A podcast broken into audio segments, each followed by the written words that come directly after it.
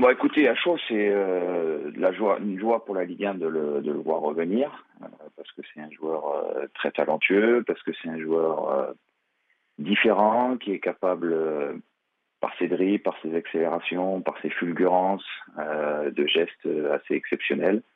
Donc voilà, c'est beaucoup de, beaucoup de plaisir et beaucoup de bonheur de le revoir dans notre championnat d'un point de vue footballistique par rapport au, potentiel départ de, Mbappé, le départ de Messi aussi, la ligne offensive du PSG, elle avait besoin vraiment de, personnalité là aujourd'hui? Bah, Je crois que ça vient surtout en cohérence avec le projet de jeu du nouvel entraîneur.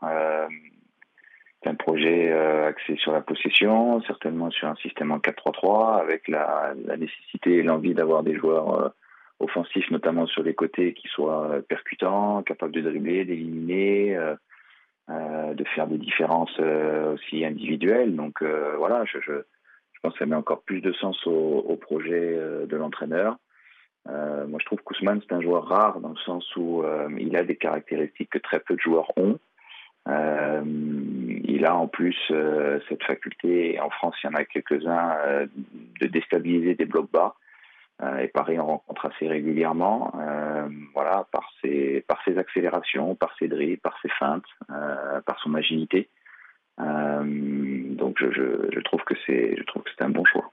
Vous connaissez euh, très bien Ousmane et très bien la Ligue 1, on sait que Paris, c'est un contexte qui n'est pas évident, à la fois sportif, extra-sportif. Il y a une pression qui est euh, un peu différente euh, par rapport aux autres clubs.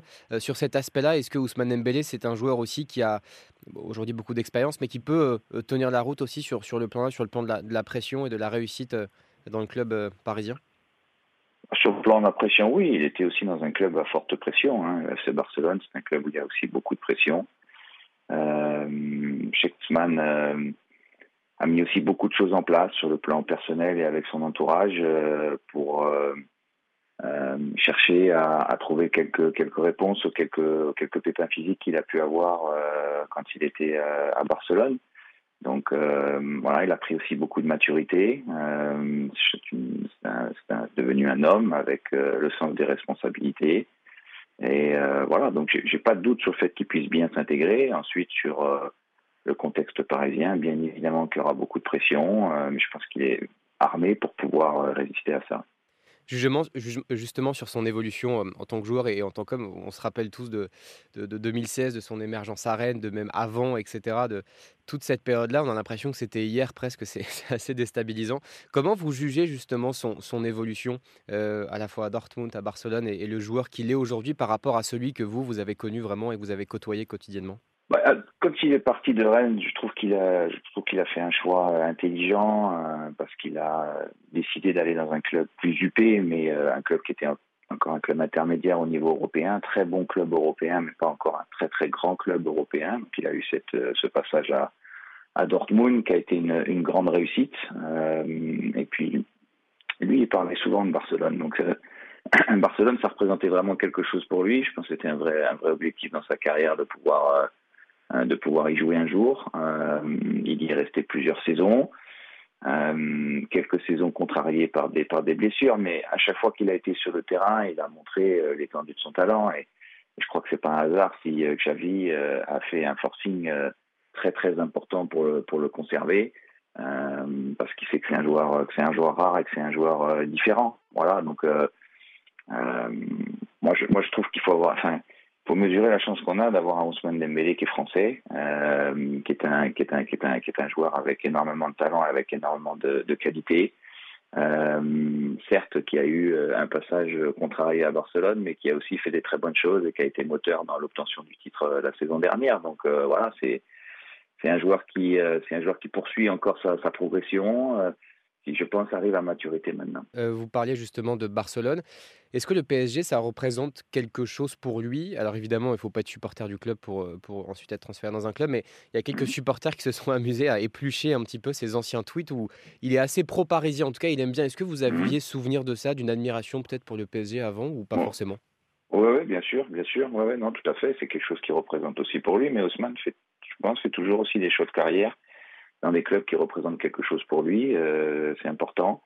Voilà, donc euh, oui, il parlait, il parlait aussi du, régulièrement du, du PSG. Euh, vous savez, Ousmane, on lui fait pas faire ce qu'il n'a pas envie de faire. Donc, si aujourd'hui il a décidé d'aller à Paris, c'est qu'il a, de, qu'il a de bonnes raisons et que ça représente quelque chose pour lui.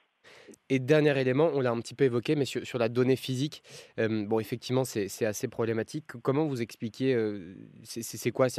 Plus on se blesse et les blessures en entraînent d'autres, est-ce qu'il y, y, a un vrai risque aujourd'hui potentiel qu'il ne joue pas du tout l'intégralité des matchs avec le, avec le PSG ce que je sais, c'est qu'il il met tout en place au quotidien, justement pour euh, limiter ce risque-là et pour contrecarrer euh, quelques difficultés qu'il a, rencontrées. Voilà.